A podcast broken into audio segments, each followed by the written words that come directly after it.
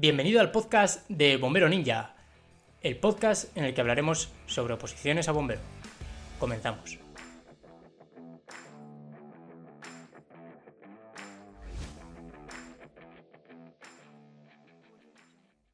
Hola, bienvenidos a Bombero Ninja, soy Iván Gómez, graduado en Ciencia de la Actividad Física y el Deporte, y os vengo a hablar de un tema que nos habéis preguntado mucho, y es cómo enfocar las físicas en las últimas semanas.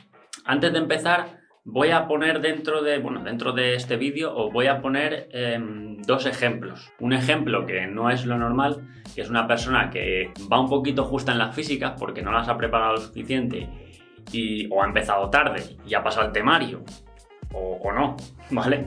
Pero tiene las físicas.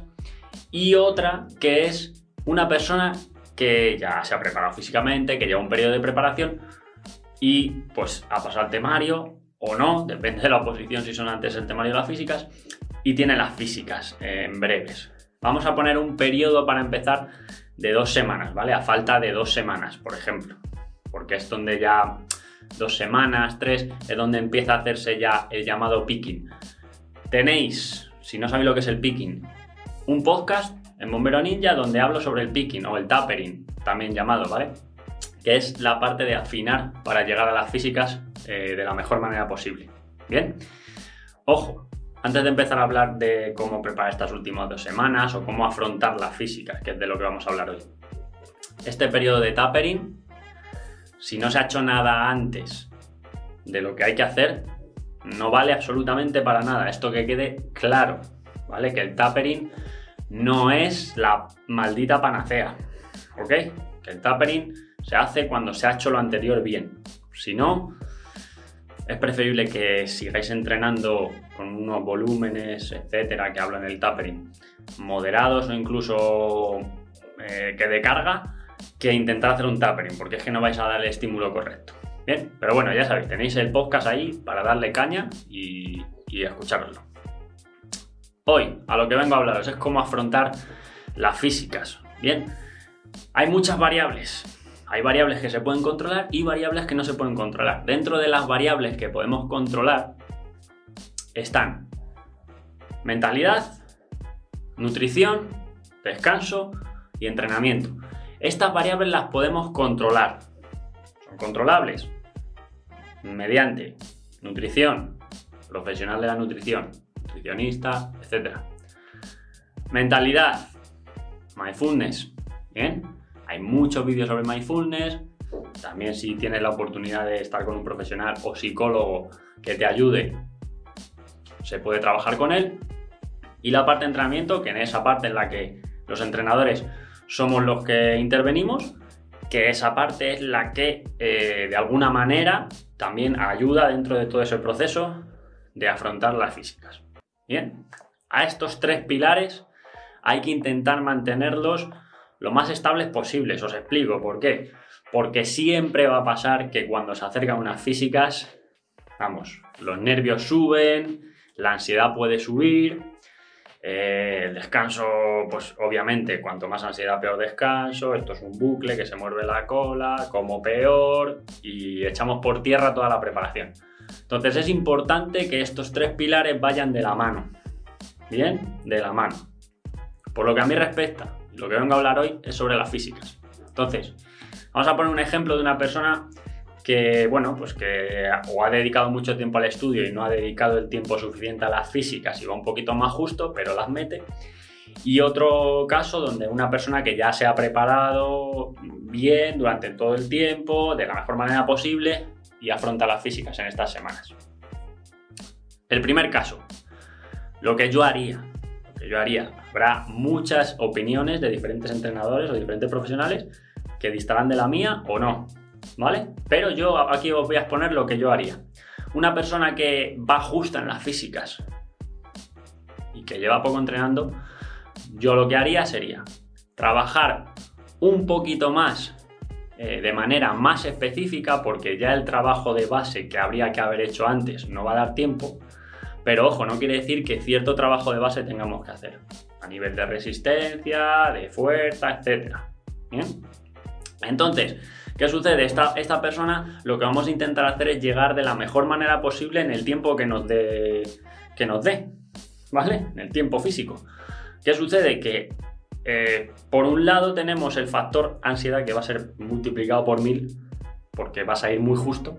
Y por otro lado el factor tiempo que con ese no se puede luchar.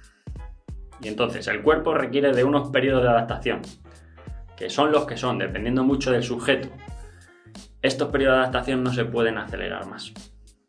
No se pueden acelerar más. Así que lo siento mucho, pero es el tiempo que tenemos. Se puede hacer lo que podamos hacer a nivel eh, más específico de preparar la prueba en sí, sobre esa distancia, por ejemplo en carrera, eh, nadar sobre esos metros. Si tenemos una prueba de multi eh, de multi ejercicio, por ejemplo, de circuito, pues trabajar sobre los puntos más débiles que llevemos, pero tampoco podemos hacer muchos test, porque los test equivalen a intensidades muy altas, perder, entre comillas, que no se pierde un día de entrenamiento y soportar luego la recuperación de ese test. Bien, entonces en ese caso de este tipo de personas es trabajar de manera coherente, saber cuáles son tus límites, no sobrepasarlos para evitar lesiones antes de llegar a las físicas y llegar lo mejor que puedas. Bien, es lo único que hay, o sea, no hay más misterio, no vengo a contar si existe una manera, no, el tiempo tiene, el cuerpo tiene su tiempo de adaptación y hay que respetarlo, no se puede acelerar, a no ser que sea con doping, ¿vale? Que ya sabéis que el doping, prohibidísimo. Y ahora vamos con una persona que a lo largo de la preparación, pues ha empezado a entrenar, lleva X meses, un año, dos años, los que sean, entrenando y preparándose para el día D, el día de las pruebas físicas. Esto me gusta, me gusta enfocarlo de manera holística, por así decirlo, ¿vale? No solo física. Entonces, os he dicho que voy a poner un ejemplo de unas dos semanas. A nivel eh, de entrenamientos, lo que se haría es bajar el volumen o mantener o subir un poco la intensidad a intensidades competitivas. Esto se explica, como ya os he dicho, en el, podcast de Tapering, de Picking, perdón, de Bombero Ninja. Y eh, en este caso lo que haríamos sería, por un lado, todos los protocolos, todos los protocolos que tenéis que ir haciendo a lo largo de la preparación, en este caso, os pongo ejemplos, ¿vale? Ejemplos, por ejemplo, mm, personales míos. ¿Cómo me coloco en la salida de carreras de velocidad? Los gestos que haga, que si me coloco, yo que sé, lo que hagáis, que si me coloco el cuello de la camisa, que si me coloco el calzoncillo como nada, lo que sea. Todos esos, son protocolos, ¿vale? Esos son protocolos que no hay que cambiar. Son tus protocolos. Cada uno tiene unos protocolos diferentes. Hay gente que le gusta beber antes de salir a correr. Pues esos protocolos no hay que cambiarlos.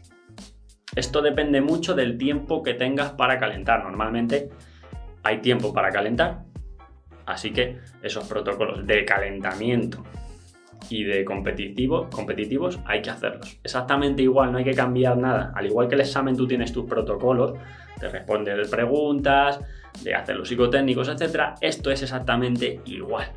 ¿Ok? Es súper importante que esto se mantenga. Por otro lado, no es lo mismo un calentamiento para entrenar que un calentamiento competitivo. Normalmente en los calentamientos competitivos lo que se busca es activar el sistema nervioso. Activar el sistema nervioso quiere decir que, por un lado, preparo la musculatura para una intensidad X, la que sea en la prueba, velocidad, una intensidad alta, pruebas de natación, depende de la distancia, media alta, etc. Lo que sea. Pero tú tienes que preparar el cuerpo para las intensidades que se van a dar en competición. Así que eso es súper importante. Los calentamientos competitivos son eh, diferentes. No distan mucho, ojo, no distan mucho de los calentamientos de, de entrenamiento. ¿Vale? Pero ahí está el papel del entrenador para que te diga, ahora a partir de, aquí hasta la competición tenemos que hacer este tipo de calentamiento porque no se puede hacer el día de la competición. Ojo, estos calentamientos competitivos también se pueden hacer a lo largo de la preparación los días de test.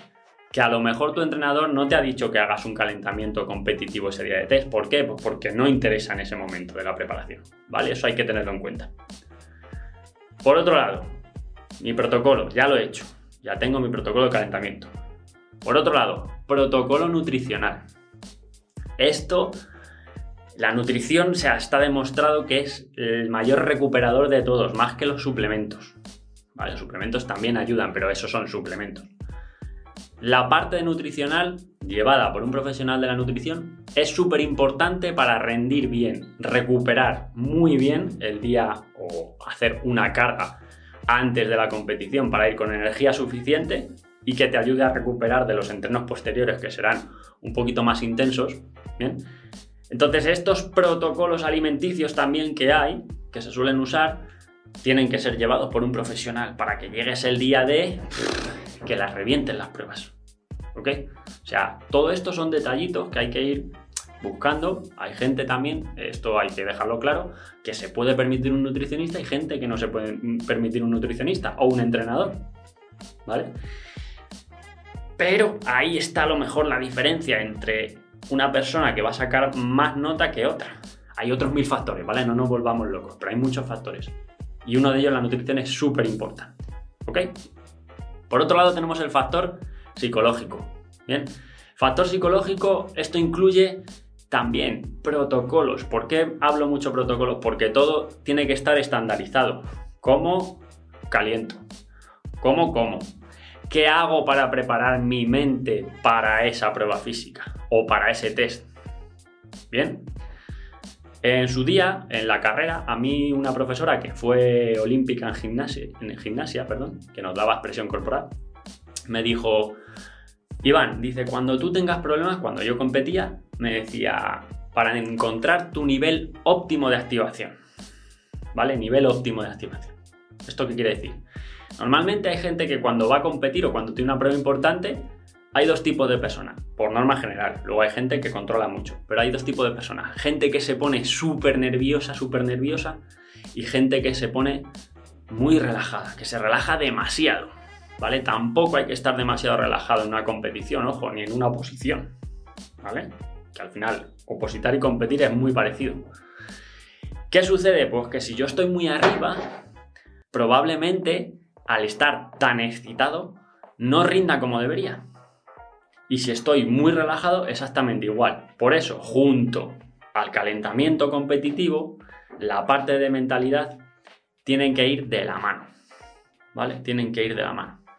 Calentamiento, mentalidad. ¿Por qué? Porque el nivel de activación tiene que estar perfecto o lo más óptimo posible. Y esta, lo que iba diciendo, esta profesora me dijo, mira, hay un protocolo muy sencillo de hacer, que lo podéis probar si queréis, y es el siguiente. Te colocas de pie o sentado, como quieras, en una posición cómoda, y realizas 10 respiraciones normales y corrientes, no súper grandes, 10 respiraciones, contando. Cojo aire por la nariz, suelto por la boca. Contando en tu cabeza hasta 10. Eso es un protocolo muy sencillo para lograr un nivel de activación óptimo.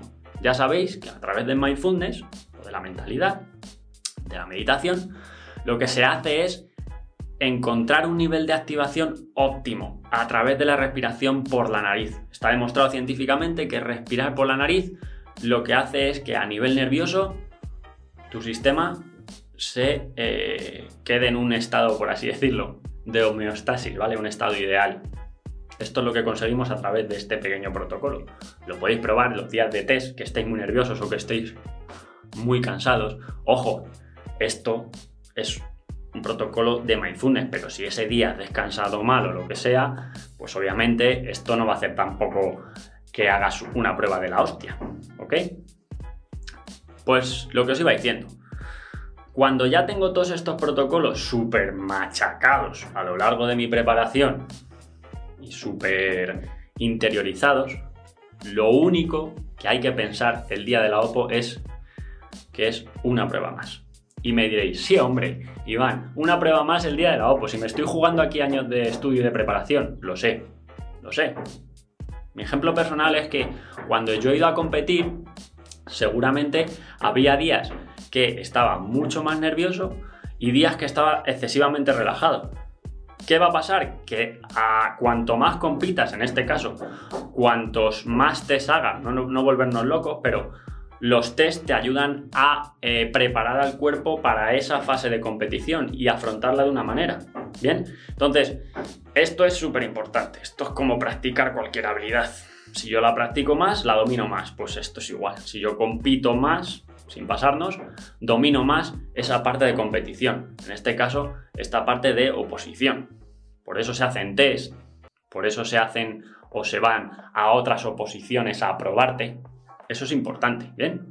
Entonces, eh, a lo largo de estas dos últimas semanas, simplemente es aplicar protocolos. Aplicar protocolos. Obviamente, si yo estoy aplicando unos protocolos y no me están funcionando, tendré que cambiar algo, pero tampoco os volváis locos cambiando mucho los protocolos. Bien, son protocolos que se puedan hacer de manera fácil, no volvernos locos. Porque cuanto más cambie, peor. Toda cosa que cambie va a tener un periodo de adaptación. Y si ese periodo de adaptación no se respeta, no se va a integrar en, en ti. ¿Ok? Sé que esto suena muy. Oh, este que me está hablando. Pero es que es así, el cuerpo tiene que aprender. Entonces, estas últimas semanas se baja el volumen de, entrenamiento, se aumenta la intensidad o se mantiene. Y eh, una parte muy, muy, muy importante es la visualización. Esto me gusta mucho hacerlo porque esto te pone en situación de cómo vas a estar ese día. Esta parte de visualización se suele hacer antes de un test o a las pocas semanas de eh, las físicas. ¿Qué quiere decir? Os pongo varios ejemplos. Tengo un, yo qué sé, un 2000 metros en la oposición, tengo una gincana, tengo natación, tengo la subida a cuerda. Esta visualización tiene que ser lo más detallista posible, lo más detallista posible. ¿Por qué? Porque tú esto cuando lo visualizas, eh, en tu cabeza se graba y es como un recuerdo. El día que tengas que hacer un test o tengas que hacer una prueba, esto va a ser como un recuerdo. Ya sé que no es igual, chicos, ya lo sé. Ya lo sé que te juegas mucho, pero es como un recuerdo. Entonces, visualizo.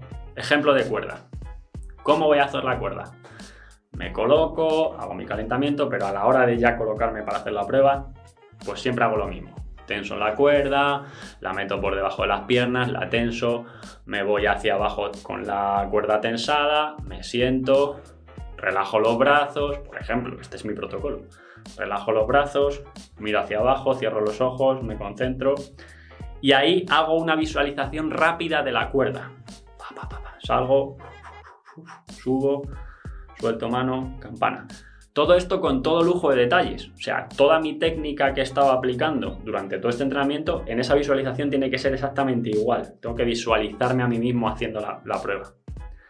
Prueba de velocidad también, que suelen ser, que tienen, os, hablo de estas pruebas porque tienen un componente de, mental muy grande. Al igual que las pruebas que tengan que ser con una salida o las pruebas que sean muy técnicas, por ejemplo, una, prueba de gincana. Entonces, todo esto tiene un componente mental muy grande. Lo que vamos a hacer es lo siguiente. Cuando yo hago una salida, en una prueba de velocidad, es igual.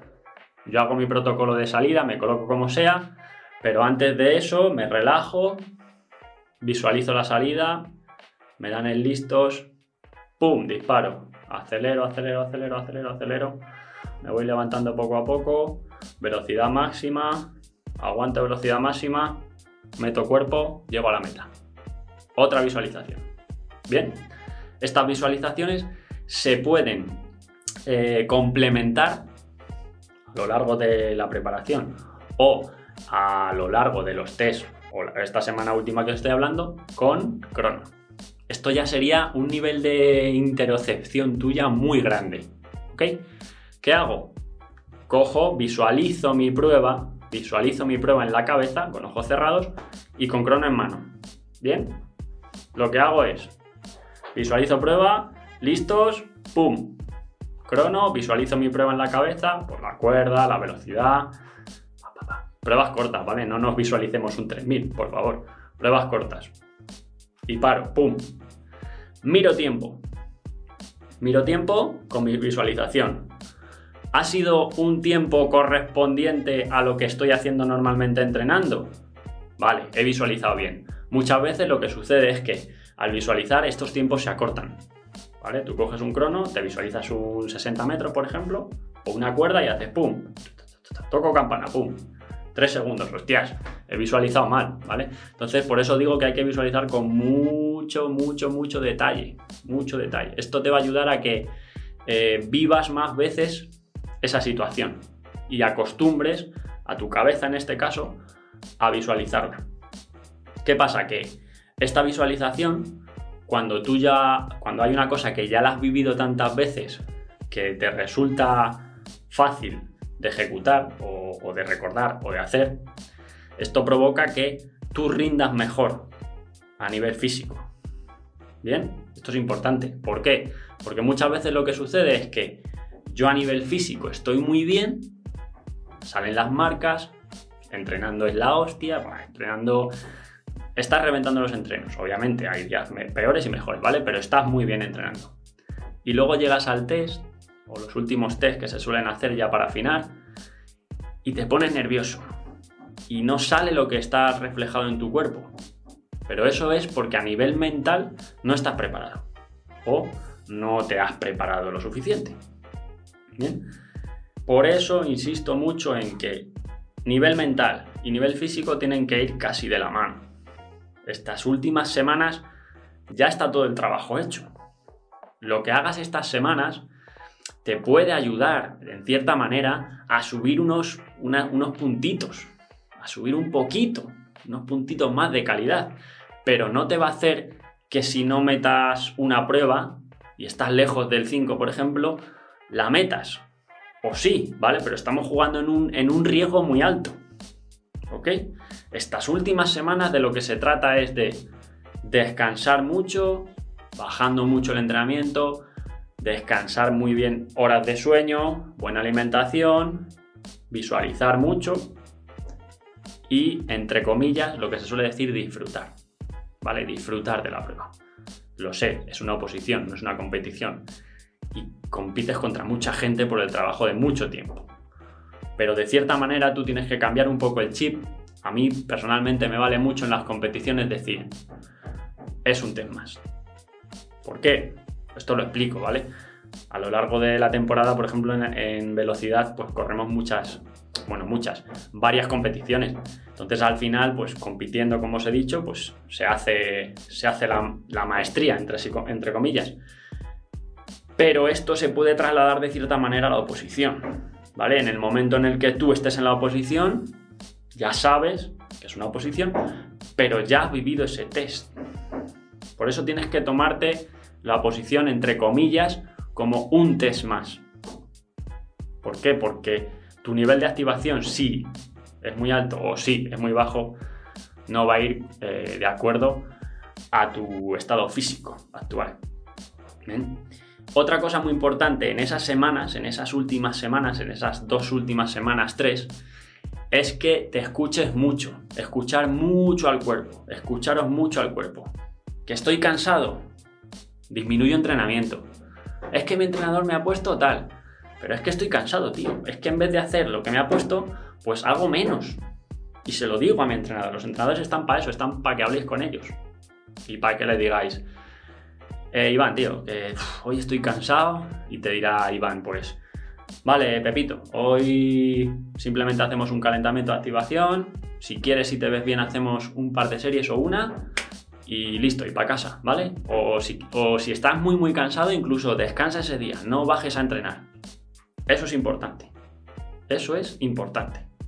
Estas últimas semanas, obviamente, no es estar tirado a la bartola, ojo, que muchas veces decimos, nada, estas dos últimas semanas, tres, voy a, voy a bajar el volumen de entreno, pero voy a estar, o sea, voy a estar casi sedentario. No, no, eso es importante, ¿vale? No es sedentario.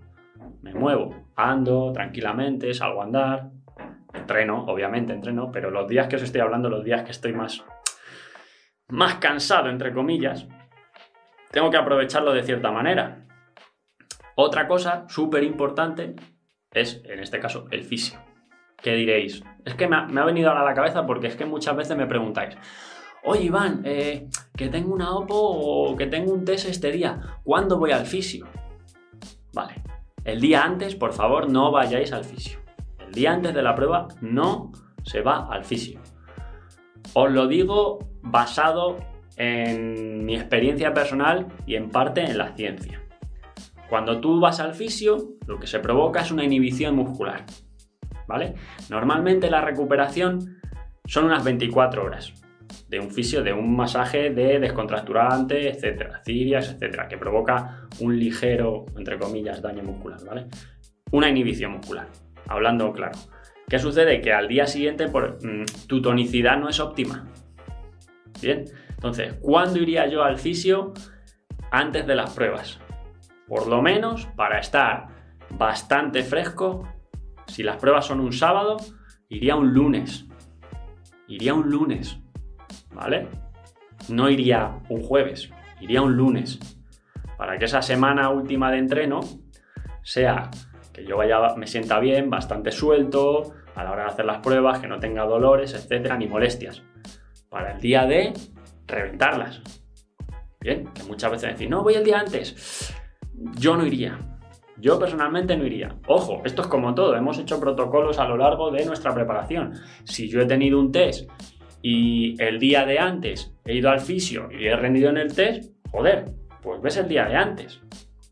Por eso os digo que esto es una recomendación mía, que no es la panacea, lo vuelvo a explicar, que está basado en experiencias y ciencia, única y exclusivamente, pero si tú tienes una experiencia de que ese día o el día de test o los días que has hecho, sí, los días que has hecho test, vamos, tú tienes unos protocolos que te han venido bien los días anteriores, no los cambies. Igual, lo mismo, ¿vale? Por otro lado, para, para finalizar, hay una parte en la que hay un llamamiento, Pepito, tal, se hacen los grupos de las series o lo que sea. Y en este caso con tema de COVID, pues cambiará un poquito, pero eso tenerlo en cuenta, ¿vale? A mí no me tiene, entre comillas, por qué afectar a mi calentamiento este protocolo. ¿Por qué? Imaginaros que la prueba se celebra a las 10 de la mañana. Por poner un ejemplo, a las 10 de la mañana. Y empiezo a calentar, o mi protocolo de calentamiento dura 45 minutos, o 30 minutos, o los minutos que sean. Tened en cuenta que, aunque esté el llamamiento, entre comillas, siempre se deja, o sea, entre comillas, no, siempre se deja una, una parte de calentamiento, ¿vale? Pero imaginaros por algún casual que no se deje calentar antes de entrar a la prueba, que sea el llamamiento y venga, a pista o a cuerda o a donde sea. Imaginaros por algún casual. Yo tengo que prever eso. ¿Y qué pasa? Que al prever eso, yo tengo que empezar a calentar antes. ¿Tendré que variar mi calentamiento? Seguramente. ¿Por qué? Pues a lo mejor por temas de espacio o por temas de no poder calentar en ese lugar, pero yo ya tengo que empezar a activarme. Activarme o a nivel mental o a nivel físico, o ambas. Una activación, un calentamiento, no solo requiere a nivel físico, requiere a nivel mental también. Y hablando de nivel mental, esto, para acabar. Cuanto más piense en las pruebas la semana de antes, más me desgasto. Más me desgasto. Por eso hay que intentar desconectar, entre comillas, toda, joder, estoy diciendo mucho entre comillas ahora que lo digo. Toda esta semana hay que intentar desconectar. ¿Por qué? Porque tú cuando estás pensando de lunes a sábado o las dos semanas antes, de lunes al sábado siguiente, en la prueba, te desgasta. A nivel mental acabas frito. Frito. Gastas mucha energía, muchísima energía y el día de la prueba vas a llegar reventado. Reventado. Entonces, pensar lo mínimo posible cuando tenéis que pensar en la prueba, visualizarla y sobre todo confiar en vosotros mismos, en lo que habéis preparado, pensar que lo vais a hacer bien, que es súper importante, la, la parte positiva, positivizar lo máximo posible todo, tener en cuenta también vuestras carencias y qué pasa si fallo en alguna prueba, ¿vale? Eso es importante. Si el día de fallo en X prueba que llevaba más o menos bien y fallo, pero he metido un tiempo que no quería meter, pues ya sabéis que en las otras pruebas, si es posible, voy a tener que apretar un poco más. Bien, Esto hay que tenerlo en cuenta también. Las partes buenas y las partes reguleras. Pero sobre todo, confiar en vosotros mismos. Confiar en el entrenamiento que estáis siguiendo. Confiar en el entrenador. Cualquier duda que tengáis, preguntad todas las dudas que tengáis a todos los profesionales que os acompañan durante el proceso de oposición. ¿Ok? Que para eso están y os intentan ayudar lo máximo posible. ¿Ok? Así que nada, espero que os haya gustado la chapa, que le deis una vuelta a lo que estáis haciendo, que dudéis, que, que preguntéis todo lo que podáis. Y nos vemos en la siguiente. Un abrazo muy fuerte.